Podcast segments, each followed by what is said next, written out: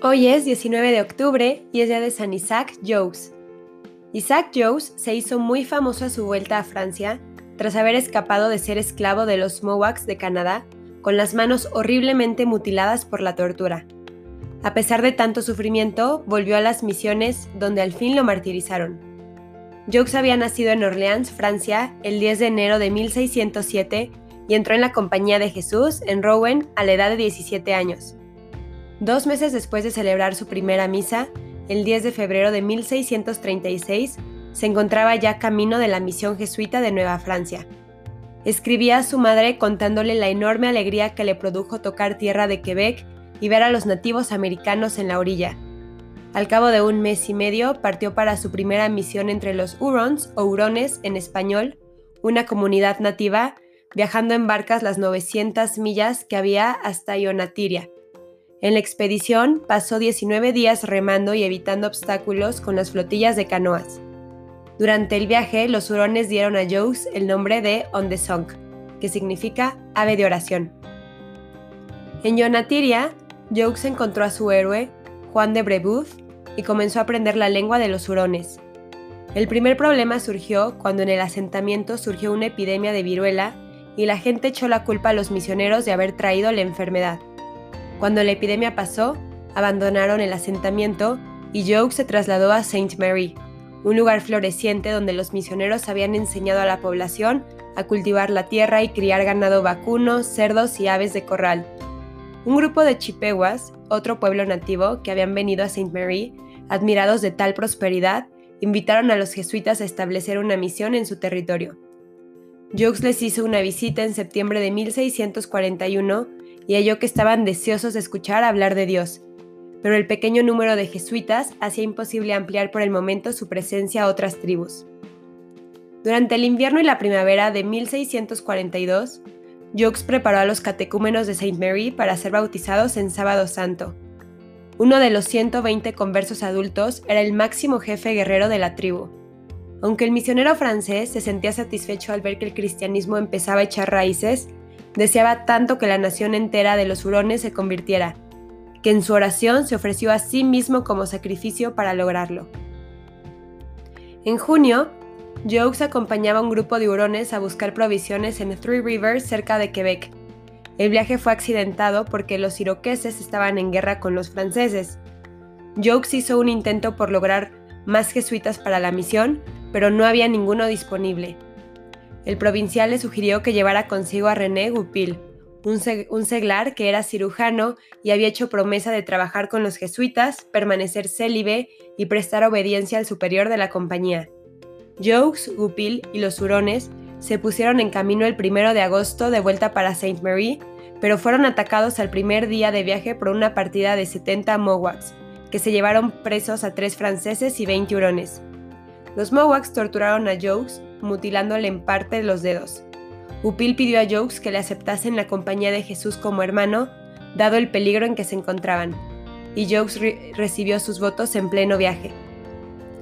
Los Mohawks dieron la vuelta para dirigirse hacia su poblado, pasando por el lago San Lorenzo, el lago Champlain y el lago George. El 14 de agosto, finalmente, la flotilla llegó a Ocernenon, hoy Oresville, Nueva York, a orillas del río Mohawk.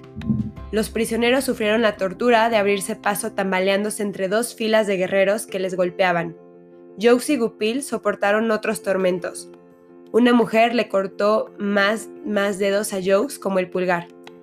Los dos franceses se convirtieron en esclavos del jefe que les había capturado. Goupil fue muerto el 29 de septiembre de 1642 cuando alguno le vio hacer la señal de la cruz sobre un niño, pero Joe siguió de esclavo a la vez que ejercía su ministerio con los hurones capturados con él.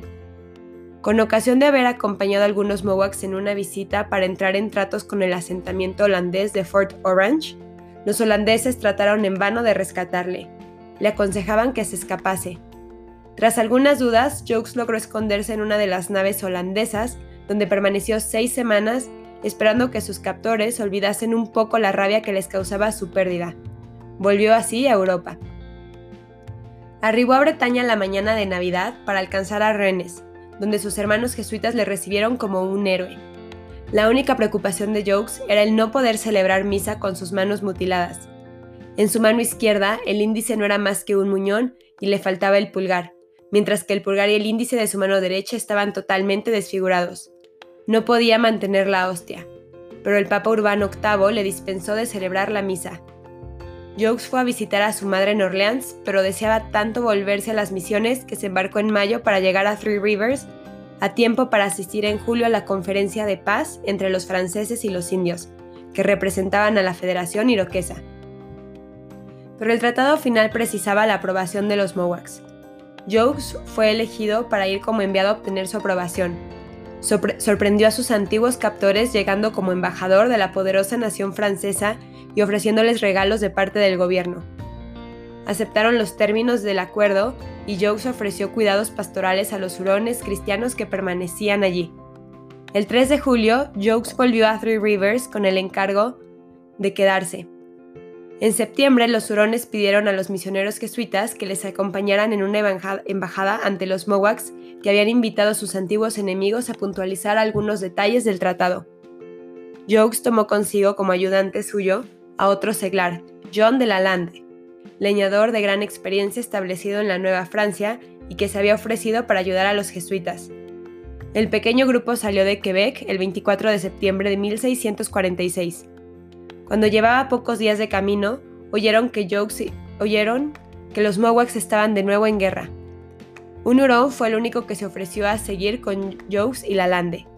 Entretanto, los Mohawks de Osernenon habían padecido una desastrosa cosecha y una epidemia, echando la culpa de ello al arcón lleno de vestidos y libros que el jesuita les había dejado cuando les visitó como embajador francés. Movilizaron guerreros que salieran a la búsqueda de franceses para matarlos y se sorprendieron agradablemente cuando el 17 de octubre cayeron en sus manos Jokes y sus dos compañeros.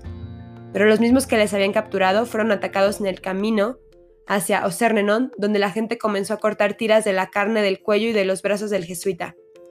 Fue toda una guerrilla, pero resultaba que algunos de los clanes eran favorables a los misioneros y querían la paz con los franceses, pero el clan del oso, más belicoso, deseaba la muerte de Jokes. Y así lo hicieron al día siguiente con un golpe cuando entraba en una cabaña. Lalande recibió aviso de no salir de otra cabaña donde lo tenían protegido, pero intentó escaparse de noche e inmediatamente unos guerreros que estaban emboscados, que le esperaban, le dieron muerte. Los dos cuerpos de los dos franceses fueron arrojados al río y sus cabezas expuestas en las empalizadas que protegían el poblado. Jesús, que todos tengamos esa valentía y ese amor por ti, que no tengamos miedo a nada más que separarnos de ti, que no tengamos otro deseo más que proclamarte y llevarte a todos. Amén. San Isaac Jogues ruega por nosotros.